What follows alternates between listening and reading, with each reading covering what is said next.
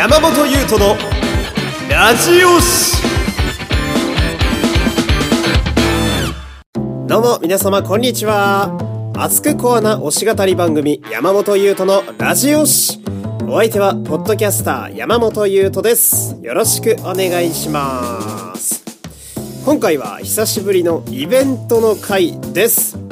イラストレーターで漫画家の増田美久さんの個展「ドラマチックな恋じゃないけれど」に行ってきましたよという話をしていくという、回でございます。でですね、えもうすでにちょっと SNS にはね出てたりもするんですけれどもまあいろいろあった一日でございまして、えー、非常に楽しい時間をね過ごさせていただいたのでもう早速、えー、このまま喋っていこうかなと思います。というわけで、えー、改めてですね、えー、増田美久先生の個展に私行ってまいりましたよ。えー、人生2回目の、えー、個展でございます。で、今、えー、喋っているこのポッドキャストがアップされる日がおそらく9月の19日やと思うんですけれども、えー、今まさにですね、えー、開催中でございまして、えー、一応ここにちゃんと書いてあるんでね、喋、っていこうかなと。え渋谷パルコの4階にて、え9月の15日から9月の25日まで、え開催中でございます。えこちら入場無料となっておりますので、えお近くの方はですね、えー、ぜひ足を運んでいただきたいなと思うわけでございますけれども。で、私はですね、え開催前日のレセプションという場にですね、えー、光栄なことに、えー、お呼ばれいたしまして行ってきたという感じでございます。私多分なんですけど、レセプションという場は初なんじゃないかな。あの、なんかこう関係者が集まる感じというか、えー、なかなか緊張もしましたけれどもね、非常に楽しくって、えー、そんなとこに呼ばれるなんて嬉しいななんて思いつつ。で、古典としては、えー、私は2回目とさっき喋ったんですけれども、1回目が、あのー、ヒプステに時空院で、えー、出てたりとか、仮面ライダーギーツに仮面ライダーナッチスパロー、いすず大地で出てらっしゃった後藤大さんの、えー、古典、えー、あれに引き続き2回目でございますね。えー、何にせよ、この古典という場所はですね、えー、今までの私の人生だとあんまり馴染みがなかったんだけれども、行ってみるといろんな発見だったり、面白みがあるという、えー、場所でね、えー、今回もすごく楽しみに、えー、行かせていただいたわけでございまして、えー、で、そもそもですよ、えー、増田美久さんとは何者なのかという、えー、話から入っていくわけなんですけど、まあ、こんな話をわざわざしなくてもいいぐらいには多分知られている方というか、まあ知ってらっしゃる方の方が多いんじゃないかなという、えー、方なんですけれども、まあイラストレーターで、えー、漫画家さんの方で、私からすると増田さんは結構映像のお仕事をされている方だなという、えー、印象でございまして、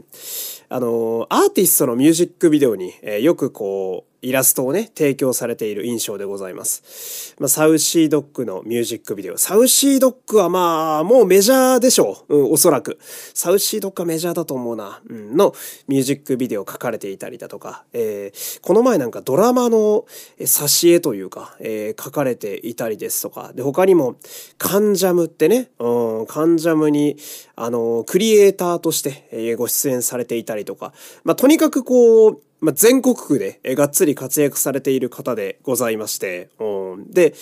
私個人としましては、増田さんはあの、毎月、待ち受けと言いますか、壁紙っていうのかな。今あんま待ち受けって言わないか。えー、壁紙ですね。えー、あの、カレンダー付きの壁紙のイラストをですね、よくアップしてくださるんですけど、それを私毎月使わせていただいたりなんかしてて、まあ、とにかく、えー、大作家さんでございますよ。えー、で、皆さん、あの、疑問に思うのが、じゃあ、そんなめっちゃ仕事されてる方と私、どういうつながりなんっていう話ですね。えー、これはまあ私も結構不思議な部分ではあるんですけれども、まあ、ある日ですね、えー、気がついたら、ツイッターですね、えー、ツイッターで、増田さんから、えー、フォローをいただけまして、うん、で、え？みたいな。あれ？みたいな、うん。で、私あの、恥ずかしながら、増田さんのお名前は知らなかったんですけど、絵は知ってるなと思って、この絵見たことあるなと思う方で、もちろんその場ですぐフォローを返したんですけれども、えー、で、その時もなんでフォローしてくれたんだろうってずっと思ってたわけですよ。うん。で、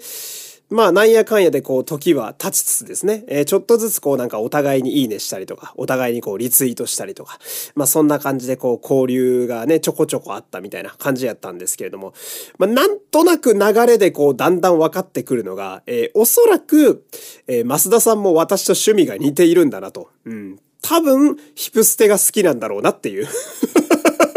うん、だから多分ラジオ経由で、うん、フォローしてくださったのかなっていう、まあ私の想像でございます。うん。まあ嬉しいことに私のポッドキャスト目当てでね、こういうビッグな方が、えー、たまにフォローしてくださるんで非常に嬉しいななんて思いながら。うん。で、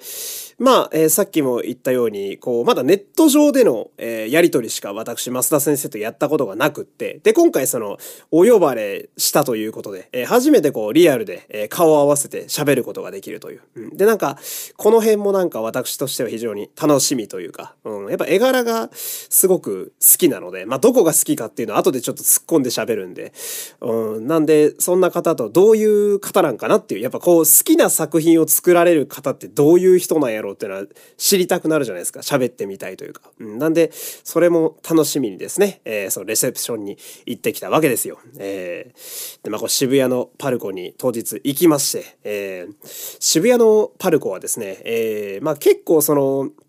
なんだろうな、洒落た位置にあるというか、うん、まあ、渋谷の一等地にもちろんあるわけでね。うん、で、私はあんまり縁がない場所かな、とも思っていたんですけれども、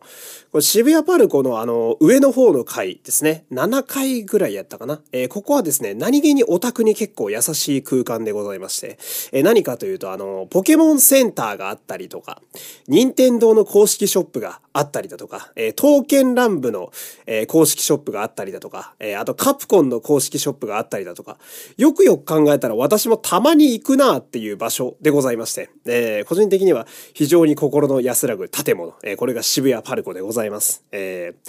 ー、で、まあ当日行きましてね、うん、4階まで上がりまして、うん、まあ上がりながら、果たしてこう、なんだろう、行く途中まではめっちゃワクワクしてるんだけど、いざ行ってみるとさ、ちょっと緊張するというか、えー、で、増田さんもやっぱりいろんな方とお仕事をされてるだろうから、まあ、いろんな方がおそらく呼ばれているだろうし、うん、で、その中に俺が混ざって大丈夫かなというか、うん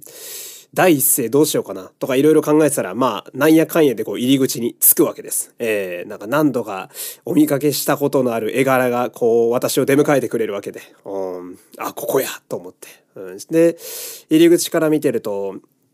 まあおそらく増田さんかなと思われる女性の方と、まあ何名のかの方がね、おそらくその方々も呼ばれた方々がお話しされていて、で、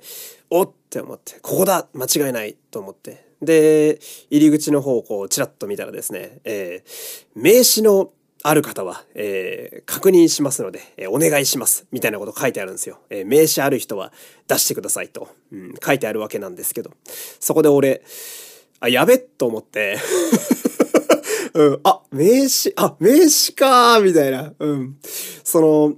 声優だよって名乗って声優やってた頃の名刺はまだあるんですけど、えー、ポッドキャスターとしての名刺というか、えー、今の活動、今のメインのポッドキャストの活動を、えー、こう、しっかり表してるような名刺ってまだ作ってなくって、うん、今度イベントやるとか言ってるから、早く作んなきゃいけないんだけど、その時もさ、まだ間に合ってなくって、やっべえとか思いながら、そのまま、えー、受付行って、うん、すいませんと。ちょっと僕名刺なくて、ってですね、っていう話をしたら、あ、じゃあここに名前を書いてくださいと。うん。で、そこに、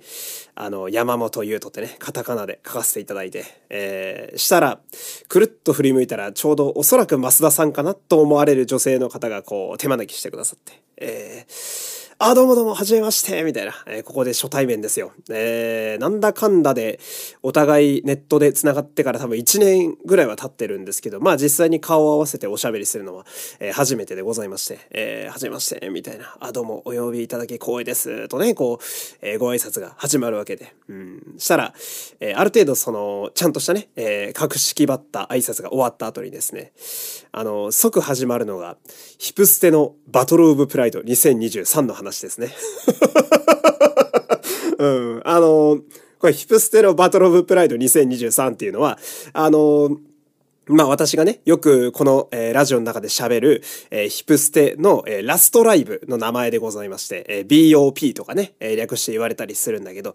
まああの、ヒプステのファンからすると、その直近でヒプステが終わったことがやっぱだいぶでかい衝撃というか、うん、だいぶでかいニュースだから、やっぱヒプステのファン的にはそこが一番ホットな話題なわけじゃないですか。で、えっ、ー、と、今出会って本当に1分も経ってないぐらいで、うん、増田さんと私の中の話題がヒプステバトルオブプライド2023になっちゃって、うん。で、そしたらもうそっからその話題でもうほんと速攻で打ち解けるというか うん、3秒ぐらいで打ち解けましたね。その話が始まった瞬間に。うん、いや、ほんとね、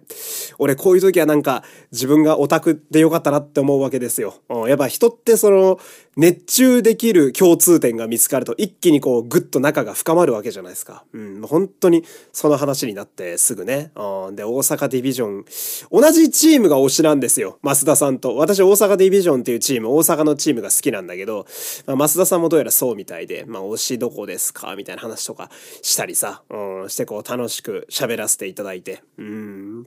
あ、こんな感じの方なんや、面白いなと思いながら。うん、で、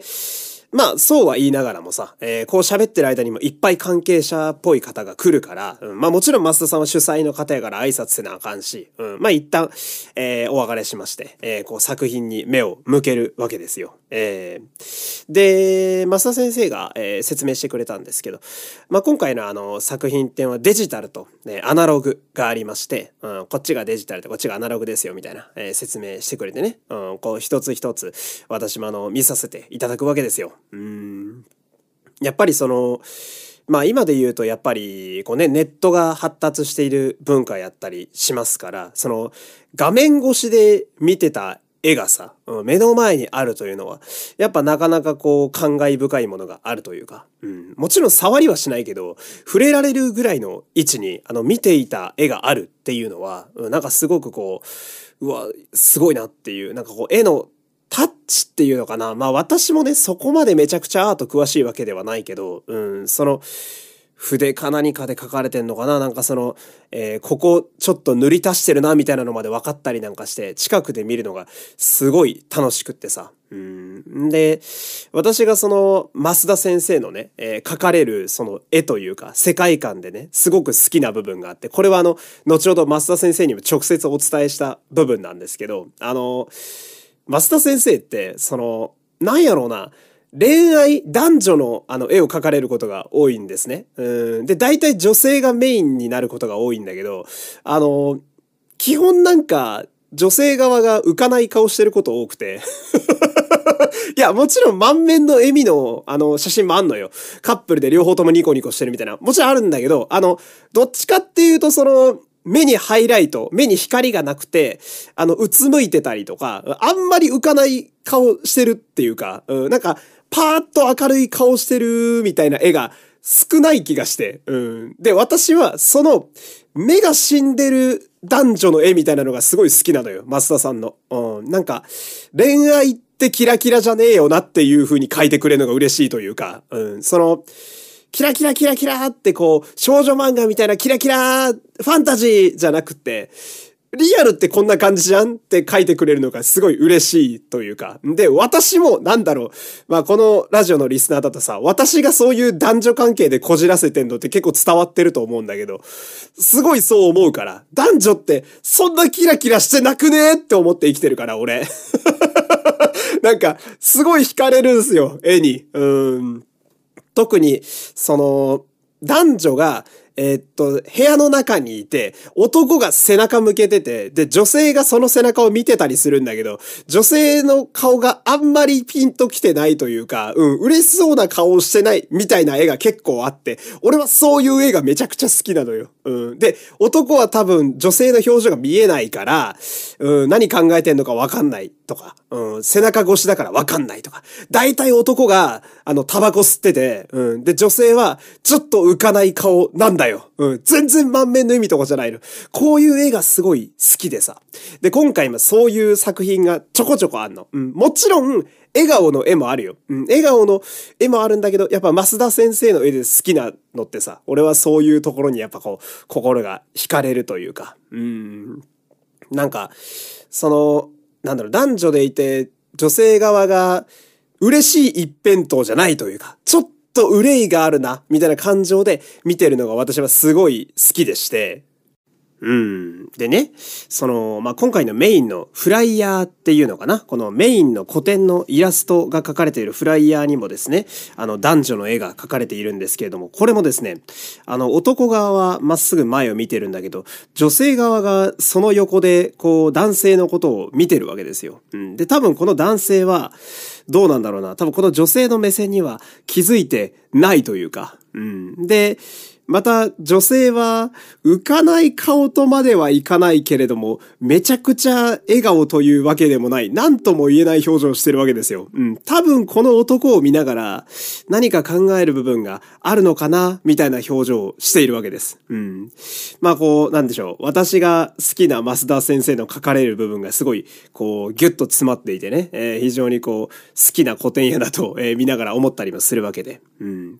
で、この、今回の古典のまあ、タイトルですね。こう、ドラマチックな恋じゃないけれどというタイトルで、えー、やってるわけなんですけれども、このタイトルもですね、えー、なんかすごくこう、ぐっと惹かれるものがありまして、えー、まあ、さっきも言ったんですけど、その、まあ、これは増田先生、えー、ご本人と喋ってね、いろいろ聞いてみたんですが、そのやっぱ、恋愛は、キラキラしたものではないと、えー、もう本人はおっしゃっていて、うん、で、私もそこはすごいわかるなと。うん、で、描かれる絵がこう、さっき言ったようにちょっと憂いを帯びた女性の表情だとか、まあ割とこう現実的な感じの男女をよく描かれるという、えー、それが先生なわけなんですけど、なんかその、ドラマチックな恋じゃないけれど、けれどっていう逆説がついている。うん。ということは、まあ、キラキラしたドラマチックな恋愛で、恋愛ってそんなキラキラはしてない。けど、現実的だとこんな感じだよね。でも、これも悪くないんじゃないって私は言っているような気がして。うん、その、現実のまあなかなかこうキラキラ一辺倒ではいかないような男女関係というか人間関係というか、これも、まあ悪くはないよねっておっしゃってるのかなと。うん、私はこう、絵だったり、タイトルからなんかそれをすごく感じられて、うん、なんか、うん、キラキラじゃないけど、でもいいよねっていう部分にちょっと前向きさも感じるというか、えー、そんなことを感じながらですね、いろんな絵を見ていたわけでございます。でですね、えー、私ここにあの、実はお気に入りの絵をですね、ちょっとメモしてきたんですよ。えー、ちょ2作品ほどね、え私が好きだった絵の話をしたいんですけど、えまず1個目が、えマインという作品がございまして、えマインってあの、私のっていう意味のあの英単語のマインですね。えで、この絵はですね、えおそらくまた家の中だと思うんですけど、まあソファーにあの男女が、えー、いるという絵で、で、男側が、まあ割と、なんだろうな、何だろう、仕事着とまでは言わないけれども、シャツにちょっとネクタイというか、パリッとした格好をしていて、で、女性がその男に、こう、膝枕、うん、あの、男の膝に女性の頭が乗る状態で膝枕をしていて、で、男の表情は見えないようになってる。首から上は書かれてない。うん、で、男は、えー、スマホをいじっていると。うん。で、女性側は、あの、膝枕、えー、男の、えー、膝を枕にしながら音楽を聴いていて、タブレットをいじっていて、みたいな。で、ソファーの上には、えー、服とか、なんか布とかいろいろ乱雑に置かれているみたいな。うん。まあ、くつろいでいるのかな、みたいな。うん。で、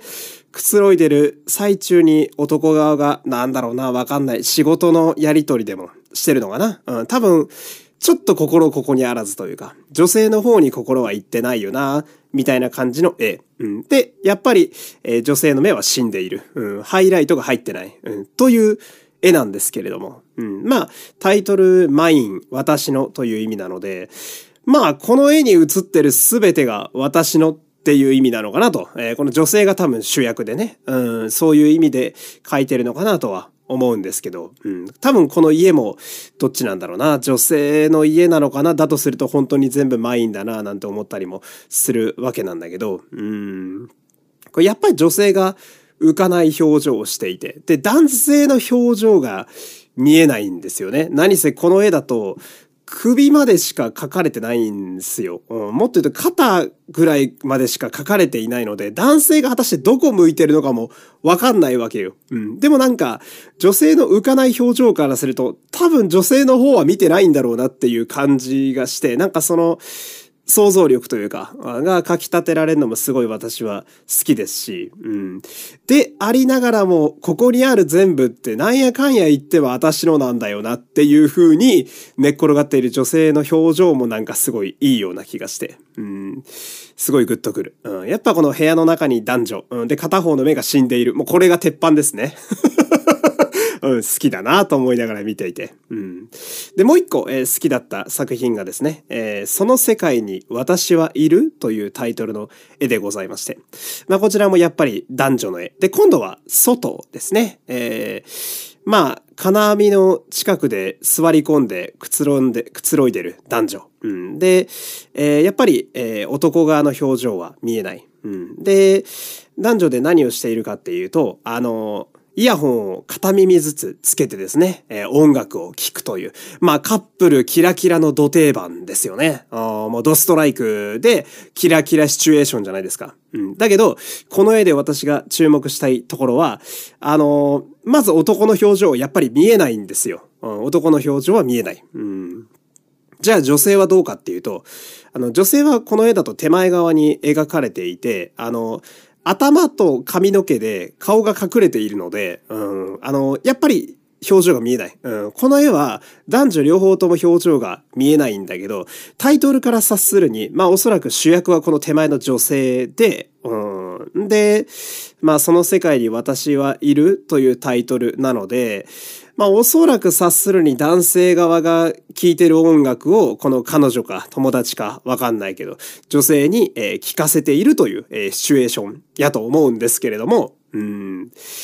じゃあこの聴いてる音楽の中のこの人物って私のことなのかなって考えながら聞いてんのかなとか。うん。で、このカップルが仮にすごい長い付き合いのあるカップルだとするならば、うん。本当にこれ私のことなのかなって思ってたりとか。うん。なんか、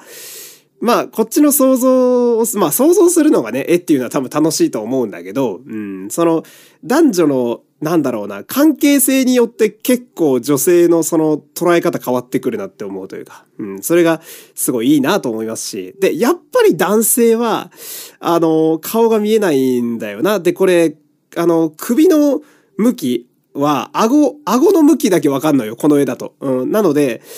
あの、下手しい女性のことをやっぱり見てない可能性がある。金網の外を見ているような気がして、うーん、これはどうなんやろうみたいな。基本的にあんまり男が目合わせてくんないんですよね、増田先生の絵って。うん。だからそこにまあなんか惹かれるというか切なさもあったりしていいのかなと私は思ったりもするんですけれども、えー、こうマインとその世界に私はいるという絵ですね。これが私非常に一押しの絵でございます。えー、でね、あのー、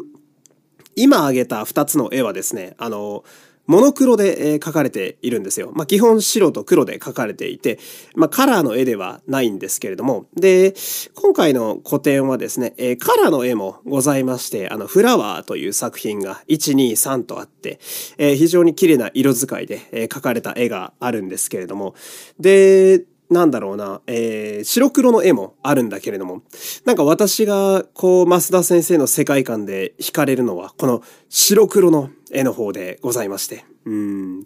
なんだろうな、その、白黒の彩り、彩り、白黒だから彩りじゃないのか。難しいんだけど、うん、でもなんか、この白黒だからこそ描かれるちょっとした閉塞感というか、うん、なんかリアルな現実感というか、私たちの現実の延長線上にあるなーって感じ？うん、すごくこう生々しく白黒だとより感じられるなっていうところが、見ていてすごくこうグッとくる部分でもあったりなんかして。うん、なんで、特にこの皆さんもし行かれるなら、えー、このマインという絵とその世界に私はいるという絵ですね。えー、これにぜひ注目していただきたいなと、えー、そういうわけでございます。で、まあ、なんやかんやこう、いろいろ絵を見させていただいてると、30分ぐらい経ったのかな？うん。で、やっぱね、本当いろんな方がいらっしゃってるんですよ。うん。で、まあ見るからにその世界観のある感じの方ですとか、で、あと、まあ話しぶりから察するに増田さんの先輩のアーティストさん、うん、とか、まあご友人の方なのかなとか、まあおそらくですけど、こう職業もね、えー、立場もいろいろバラバラの方がいっぱいみ、あの、来ていて、おすごいな、増田さん、いろんな方呼んでらっしゃるんやな、なんて話になって。うん。で、まあ、またあの、話す機会があったんで、すごいいろんな方いらっしゃいますけど、どのぐらいお呼びされたんですか？みたいな。したら、まあ、絶対来てほしい方には結構 DM 送りましたみたいな、えー、話をされていて、結構びっくりするような方とかにもね、お声掛けして、で、その中でも意外と、あ、行きますってなった方もいたんです、みたいな話をされていて、へえ、そうなんや、と。で、その中に俺入れられてるのめちゃくちゃ嬉しい話やな、なんて思ってたらね、うん、増田さんが言うわけですよ。えー、あ、そういえば、今日あの、坂田さんと、あと、森影さんが来ますっておっしゃってて、うん。坂田さんこのタイミングで坂田さんと森影さん？お？さっきヒプステの話をしたこの流れで俺の前でわざわざその名前を出すということはえ？あれちょっと待って、その坂田さんって、坂田隆一郎さん？と、うん。あれ、ヒプステで夢の源太郎を演じられていた坂田さん？先週彼らのライブを見て、俺は会場でめちゃくちゃ泣いて放心状態になってたけど、え、その時に出てた坂田隆一郎さん？ん。で、おそらく森影さんというのは、坂田さんのツイッターで時々現れるあの、ファッションがめっちゃ素敵な方。僕、彼のファッションセンスが好きで、SNS だけちょっとチェックしてるというか、うん、の森影さん？ん。ん。が、今から来る おや？と思って。うん。ちょっと私もね、声がでかくなりかけるという。うん。でもね、うん。え、坂田さんってあの？みたいな。うん。いや、来てくださるみたいなんですよ、みたいな。マジで？と。うん。うわ、すごいなと。うん。これはすごいぞと。あわよくば俺もとお話ししてみたいというか、お近づきになりたいというか、と。うん。で、ここで、えー、ふと私はね、えー、あ、ちょっと待てよと。うん、あれ？ヒプステに出てた方と今からもしかしたらお会いできるかもしれんのやと。うん。で、坂田さんも森影さんも、まあ美男子ですよ。うん、男前ですね。うん。男前二人と今から会う可能性があるのに、お、なんて適当な服のチョイスをしてしまったんだ今日はと思って。あ、しまったもうちょっとちゃんと服装とか考えとけばよかった。っていうか、仮にわかんないけど、もし喋ることになったとして、俺、何、何喋ろうみたいな。なんか、また一層、急に緊張してきて。うん。で、なんやかんやと言っているとですね、あの、向こう側入り口の方を見ると、あの、明らかに男前が二人来るんですよ。うん。明らかな男前ね。あ、違うぞっていう男前が歩いてくるわけで。うん。あれやんと思って。あれやんと思って。うん。で、あ、増田さん、坂田さん、えー、ぽい方が、みたいな。うん。したらお二人で来られていたみたいで。うん。ご友人でお二人とも仲がいいと。うん。で、あ、増田さんが、あ、じゃあちょっと挨拶行ってきます、みたいな。パーって言ってさ。うん。で、おい、行ったみたいな。で、私は遠目からですけど、うん。まあ、特に坂田さんに関しては、やっぱヒプステを散々見てるので、うん。夢の源太郎をやってた方だと。夢の源太郎っていうね、役をやってらっしゃるんですよ。うん。で、夢のだって思いながら遠目で見ていて、はあ、男前やなとか思いながら、ちょっと見てるわけなんだけど、でも、今行くの俺変だし、うん。俺がここで行くの変だし、うん。いや、ちょ、一回離れて、距離取って絵を見よう。うん。もう一回ね。うん。まだ全部見切れてないから、じっくり絵を見ようって思って、一回背を向けて作品を見るわけです。うん。見る。うん。とても集中できない。いや、無理だよ。だって、背中に、背中越しにさ、あの、先週めちゃくちゃ爆泣きして、めちゃくちゃ爆湧きさせて、会場もドッカーンって盛り上げてた方がよ、後ろにいるんだよ。うん。で、あ、この人のファッション素敵やなって思ってた男前が後ろにいるんだよ。二人組で。うん。いや、無理よ。いや、これはちょっと集中できねえな、みたいな。うん、と思っていたらですね、うん、あの、非常にありがたいことにですね、え、なんかその、まあ、あの、喋ってるどっかのタイミングで、その、増田先生がですね、あの、私のことを呼んでくれたわけですよ。でね、お二人の前に行って、えー、ご挨拶しましたよ。いやー、やっぱ男前ですよ。うん。いやね、やっぱね、その、近くで見ても男前で、うん、お二人とも優しくてね、うん、お話いっぱいしていただけて、うん、で、まあ、坂田さんは、あの、嬉しいことに私のポッドキャストも聞いてくださっていると、えー、言ってくださって、いや、ちょっと、やばいと思って。いや、これはちょっと嬉しすぎるなと思いながら、うん。ちょ、ファン、ただのファンでしかないけれども、やっぱ演者の方にまで届いてるって、いやなんか、そういう話、ちょこちょこ聞いてたけど、実際マジで言われると、すげえ熱いものがあるというか、うん、うーわ、これは光栄すぎると思いながら、うん。で、何喋ろうって、さっきまで考えてたけど、実際にあの、その、ヒプステロさっき言ったラストライブって、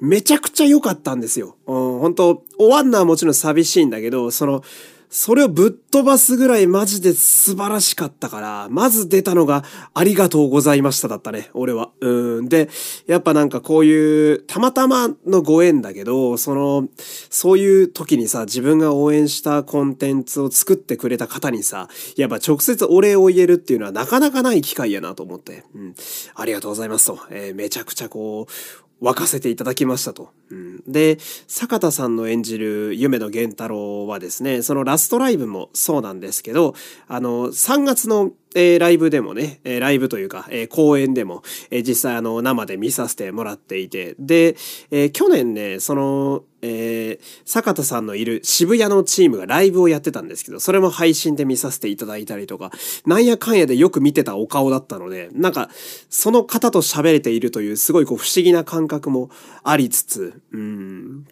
で、さらに熱いのが、まあ今言ったようにその、坂田さんの演じられている夢野源太郎が渋谷ディビジョンっていう、まあ渋谷をね、拠点にしてるチームのメンバーっていうキャラなんだけど、今喋ってる場所が渋谷のパルコだから、マジで渋谷で夢野源太郎と喋ってんじゃん、俺って思いながら、うん、なんかすごくこう、不思議な、ふわふわした夢見心地というか、えー、感じでしたね。うん。めちゃくちゃ嬉しかったですし。うん。で、森影さんともね、ちょっとこう、結構なんかたまたま絵を見てて、あの、その、二人きりっていうと変だけど、結構こう近くで喋れる機会があって、うん、その、ミュージックビデオの絵を飾ってある部屋がちょっと奥まった場所にあって、ややそこだけ、こう狭くできてたんだけど、そこでちょっと喋る機会があって、うん、で、結構その、なんだろう、私は彼のファッションが好きで、私も服は好きだけど、あの、服が好きな人ちょっと分かってくれるかなと思うんだけど、その、ある程度さ、まあ服ってどんな風に着ても自由だっていうのはもちろん俺は思ってるんだけど、とはいえ、やっぱ似合う似合わないと、あと、性に合う合わないってあると思っていてさ。で、ある程度自分にこう、ピ、ピンとくるというか、自分にバチッとくる属性っていうのがいろんな服やったり、靴やったり見てると徐々に分かってくるというか。んで、見てると、この服好きなんだけど、俺にはあんまり合わないなっていう服もやっぱ出てくるわけよ。で、俺はその服が好きだからこそ、その俺に合わない属性の服を着こなせる人ってめっちゃかっこいいと思うわけですよ。で、森影さんがまさにそれで、俺が、着れない服めちゃくちゃ着れるタイプというか、うん、どうやって着こなすんだろう。これ俺は難しいなって思う服をバッチバチに着こなせてる方で。で、その日もあの、バケットハットに、あの、網網の服みたいなの着てて。なんて言えばいいのかな。あの、まあ、私とその、えー、坂田さんと森影さんで撮ったお写真があるので、あの、ツイッターの方に、ぜひちょっと皆さん見てほしいんですけど、すごいかっこいい格好してるんですよ。うん、その、ミュージシャンって感じの格好をされていて、うん、すごいこう、独自の感覚をお持ちなんだろうな、みたいな。で、俺そういう方すごい憧れちゃうというか、うん、なんか、服屋のその店員というか、マニュアル的に服を勉強してるところから私入っちゃってるせいで、ある程度理論でこう似合う似合わないとか見つけちゃうタイプ、型にはまっちゃうタイプなんだけど、服好きでも。うん、なんだけど、なんかそういうのにとらわれず自由に着てるような感じがして非常にかっこいいなと思って。で、その様子をこうツイッターで見ててさ、この方のファッションセンス好きやなって思ってた方だったんで、直接お話できたのがすごい嬉しくってですね。うん。で、考え方とかもなんかすごいこう、しっかりされている方で、多分僕より若い方やと思うんですけど、うん。なんか、いろんな話聞けてすごく嬉しかったです。うん。その2年前まで京都で古着屋やってたんですけど、えー、オーディションに受かってこの世界に来てみたいな話されててさ、めちゃくちゃシンデレラストーリーやないっすかみたいな。うん。で、やっぱその、ご本人はあんまりそのなんか選ばれた理由がわからないみたいなことをおっしゃってるんですけど、喋ってるとすごいそれわかるというか、なんつうのかな、私もその、多少声優やってた時にさ、オーディションとか行ってたりなんかして、えー、いろんな方々ある程度ね、まあ、こう、お会いしたりとか、喋ったりってしてるんですけど、その、なんだろうな、明らかに才能、才能っていうのもちょっと違うか、他と違うオーラがあるなっていう方ってちょっとわかるんだけど、見てて。うん、あ、ちょっと、元々の天性の何かがあるっていう方ってやっぱいらっしゃるんだけど、森影さんめちゃくちゃそれで喋ってて思ったのが、うん。あ、これ確かにオーディションでいろんな方見てて、森影さんがふらっと現れたら、心に残るな、みたいな。うん。なんか、あ、〇〇って人いたよねっていう時に名前が上がりそうな感じの雰囲気が出ているなって思って、うん。なんか、それも喋っててすごい感じられて、うん。とにかく自分をしっかり持ってらっしゃる方やなと、うん、思って、うん、すごくいいなと。うん。で、そんなお二人と喋れてさ、うん、割と一対一で結構がっつり喋れたから、それもすごく私嬉しくってね。うん。で、まあ、喋りながらもこう作品を見つつですよ。えー、したら、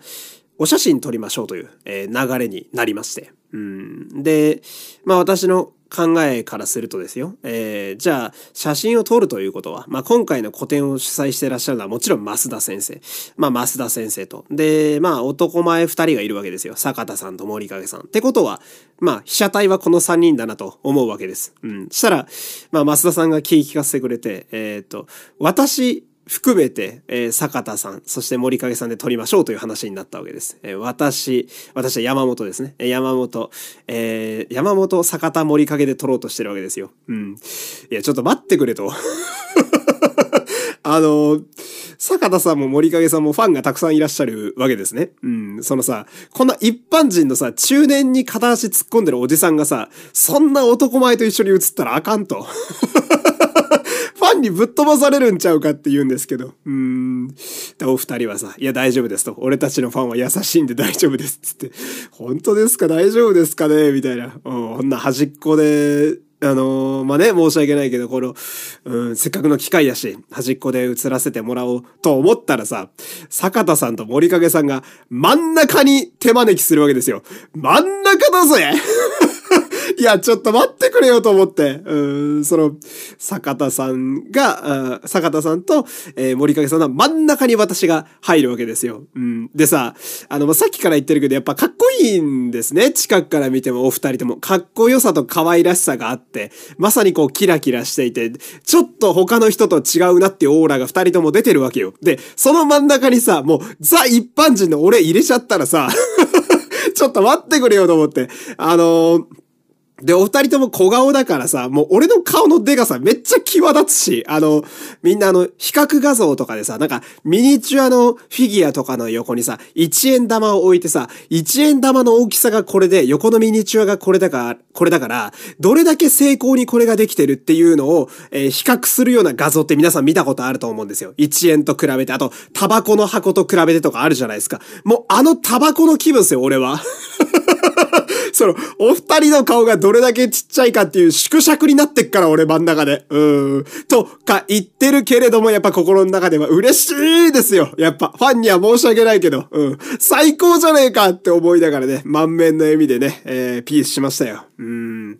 もう本当あのー、みんな私のツイッターの写真ね、見てほしいんだけど、やっぱお二人はさ、その、まあ、取材とかね、いろんな作品もお二人でも出てらっしゃる方だから、まあやっぱ写真写りめちゃくちゃ慣れてらっしゃって、まあ、かっっこいいし、やっぱ可愛らしいというか、なんか、その後にね、増田さんも入れて、えそれこそ3人で撮るときに私がカメラマンやって、で、えー、お二人だけで映るときも、あの、不詳私めがね、え撮らせていただいて、えー、やったんですけど、あの、なんだろうな、やっぱ、かっこいい、可愛い、いいね、が自然に出ちゃうぐらい写真撮ってて、やっぱお二人花があって、すごいこう、見ててとても映えるというかね、うん、